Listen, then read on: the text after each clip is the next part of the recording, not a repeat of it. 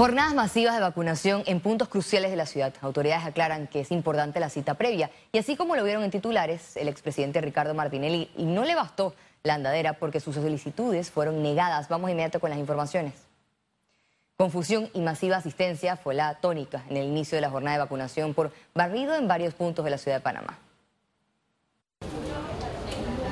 Abarrotados estuvieron los centros de vacunación en los circuitos 87 y 88 desde tempranas horas de este miércoles. Residentes de los corregimientos aprobados para los barridos se acercaron para recibir su primera dosis de la vacuna Pfizer. Que tienen que tener la cita. Pero nosotros tenemos aquí, ustedes lo pueden ver en la entrada personal de la IG, que si usted no tiene por muchas razones, ya sea que usted no tenga internet, que no sea amigable con la plataforma, y eso lo sabemos, vengan, vengan con confianza, porque ahí está el personal que los está asesorando. Puede pasar varias cosas, y me gusta tu pregunta.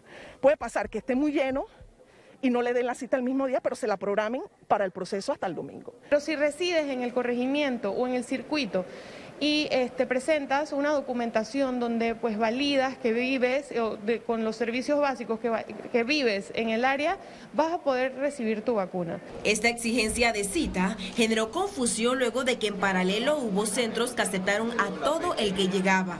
Barrido es barrido.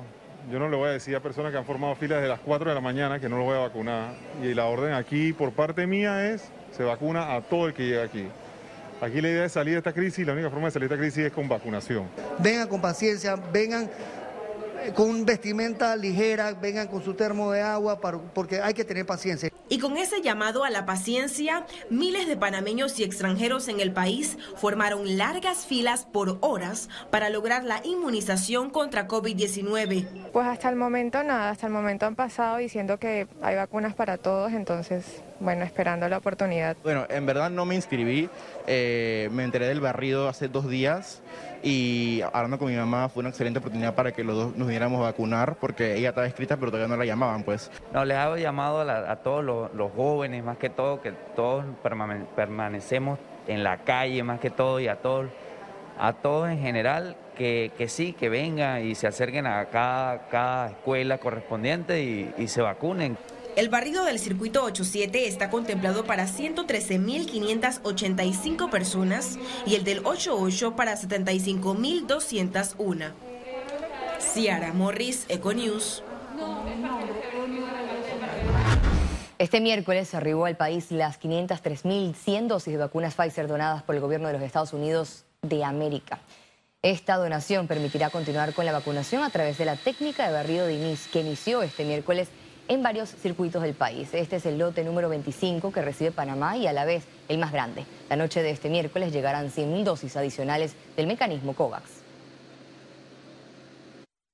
500.000 dosis que representan eh, el inicio de las jornadas masivas de vacunación de las que hemos estado hablando.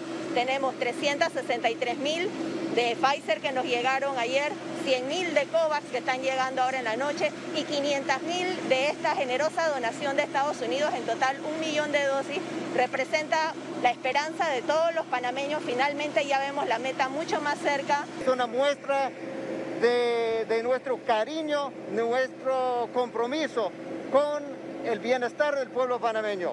El bienestar del pueblo panameño realmente equivale al bienestar del pueblo nuestro. El presidente Biden ha, dicho muy claramente que nadie está seguro en esta pandemia hasta que todos nosotros estemos seguros. Así que esta donación es parte de una campaña a nivel mundial de combatir la pandemia y derrotarla.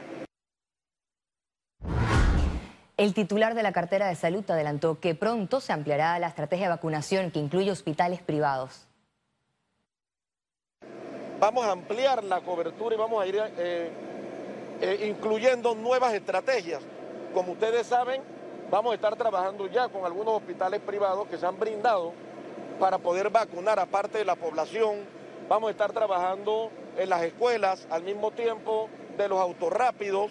Lo más importante, que cada vez tengamos más lugares en donde vacunarnos y que la gente acceda, que la población entienda que la única manera de salir del problema de la pandemia es vacunándonos.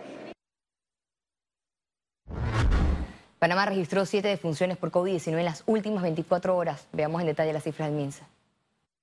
425.599 casos acumulados de COVID-19. 1.144 sumaron nuevos contagios por coronavirus. 777 pacientes se encuentran hospitalizados, 134 en cuidados intensivos y 643 en sala.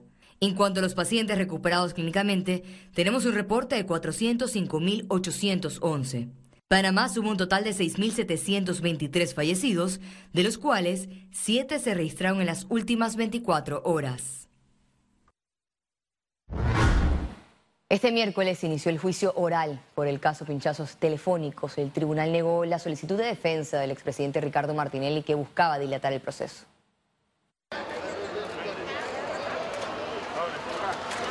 En andadera y escoltado de diputados de Cambio Democrático, así llegó el expresidente de la República, Ricardo Martinelli, a la comparecencia del Tribunal de Juicio Oral, quien días antes rechazó por improcedente una nueva incapacidad médica. Esto es una patraña política he sido el único panameño no imputado. Y mire, si a mí no me imputan, después van a, ustedes, ninguno de ustedes lo van a imputar. Y la imputación no puede ser una acusación, porque eso sería acabar con este país.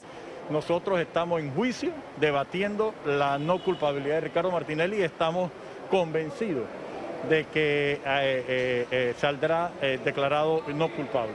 En la audiencia bajo el sistema penal acusatorio de Plaza Ágora se confirmó el desistimiento de tres víctimas de escuchas ilegales, el periodista Rubén Polanco, el político Juan Carlos Navarro y el médico Mauro Zúñiga, tras llegar a un acuerdo. La defensa plantea ahora de que producto de que algunos querellantes se retiraron, eh, a través de desistimientos que sabemos que conllevaron compensaciones económicas. Eh, esto significaba que particularmente el tema de los seguimientos y vigilancia sin autorización judicial se extinguiera, cosa más loca y irreverente. La defensa de Martinelli solicitó reprogramar la audiencia debido a que el exgobernante toma medicamentos que le impiden concentrarse. Esta petición fue rechazada y el tribunal aprobó la asistencia virtual a través de las plataformas digitales. Nosotros vamos a traer los elementos eh, testimoniales, documentales ante los jueces y las jueces van a tener que declarar la culpabilidad. El proceso está en la fase de la lectura de la teoría del caso con los alegatos de las partes. La audiencia continuará este jueves a las 9 de la mañana. Al expresidente Ricardo Martinelli se le acusa de inviolabilidad del secreto y derecho a la intimidad. Ambos delitos tienen penas máximas de hasta cuatro años de prisión. Es decir, que de comprobarse culpable, el exmandatario pasaría hasta ocho años de cárcel. Félix Antonio Chávez, Econius. Un juez de garantías imputó cargos por el delito de peculado al exfuncionario de Obras Públicas, Julio Caballero. La medida se dio por las más de 500 bolsas de comida del Plan Panamá Solidario encontradas por la Fiscalía Anticorrupción en su residencia en San Francisco. A Caballero se le impuso las medidas cautelares de reporte periódico de, las, de los días 15 y 30 de cada mes, sumando al impedimento de salida del país. Además, se logró la imputación de tres personas más por este mismo caso. Creo lo importante que resaltemos el trabajo y la labor que realizan los voluntarios en el Plan Panamá Solidario, comprometidos con la comunidad. No podemos estar comprometidos solo con criticar y destruir. Hay gente en este país haciendo el bien común, como Julio Caballero, que ha hecho todo lo necesario para cooperar con los conciudadanos. Y no puede ser que eh, disputas políticas eh, o otro tipo de intenciones manchen el buen nombre. La Comisión de Credenciales de la Asamblea Nacional creó una subcomisión para analizar y ampliar el proyecto de ley 96 que modifica el reglamento interino interno del órgano legislativo. Esta subcomisión la preside el diputado panameñista Bernardino González y está conformada por los diputados Juan Diego Vázquez y Lilia Batista. Este equipo deberá rendir informe el próximo 11 de agosto sobre el proyecto. Califican como una intromisión del legislativo en la mesa del diálogo nacional de la Caja de Seguro Social la resolución aprobada en el Pleno de la Asamblea que solicita replantear organizaciones y miembros y gremios participantes.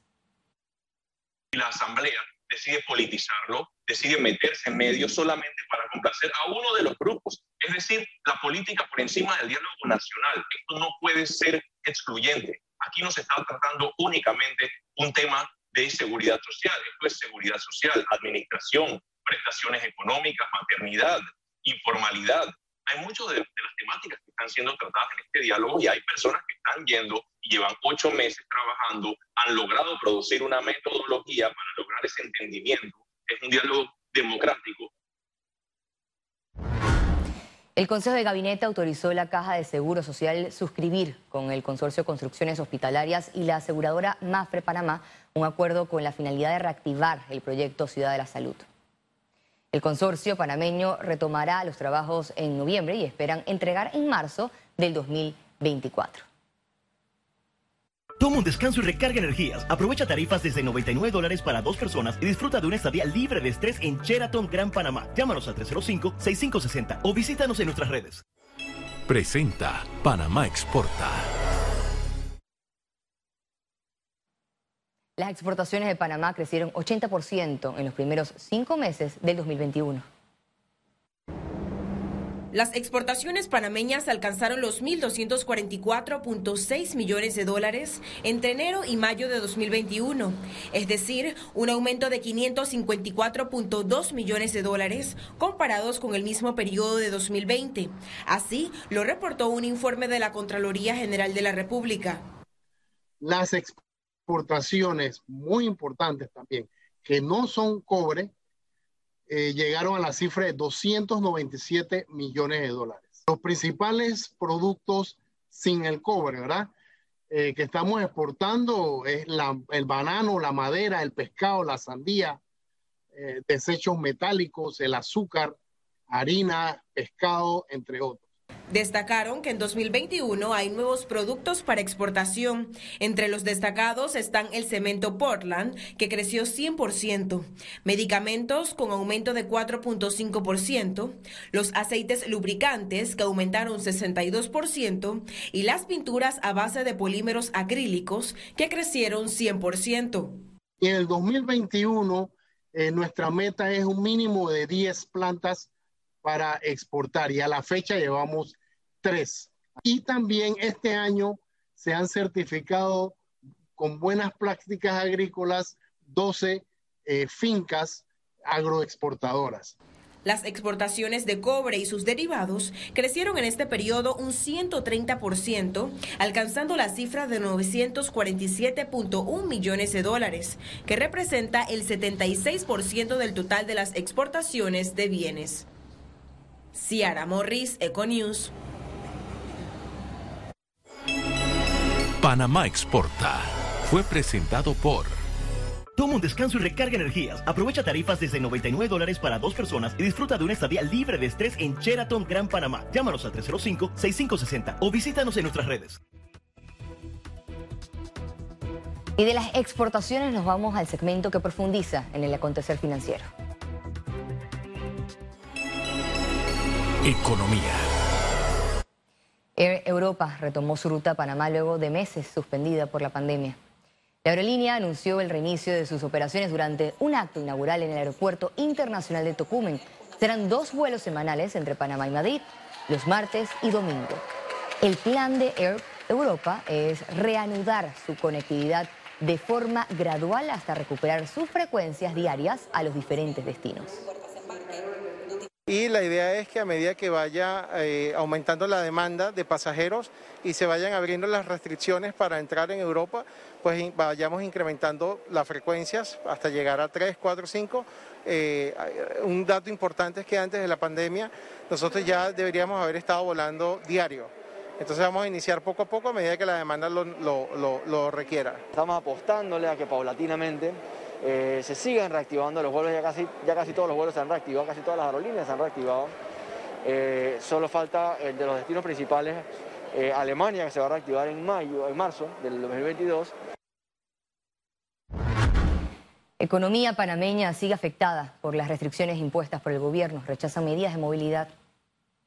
Estamos tratando de reactivar la economía, estamos tratando de ganar la confianza del empresario, ganar la confianza del emprendedor en salir adelante con la actividad económica. Y ahí es donde nosotros decimos, hombre, señores, tenemos que tener ese balance, tenemos que retomar ese balance en la toma de decisiones en lo que es salud, economía y bienestar social, ¿no? Entonces ya es el momento de incorporar otros actores más allá de salud en la toma de decisiones este, para, para poder salir adelante, para poder ganar esa confianza. AES Panamá entregó al Estado panameño 12.1 millones de dólares en conceptos de dividendos. El viceministro de Finanzas, Jorge Almengor, recibió la empresa dos cheques correspondientes a la vigencia fiscal 2020 hasta el 31 de marzo del 2021. Con este aporte, AES Panamá aglutina un traspaso al fisco nacional de 900 millones de dólares.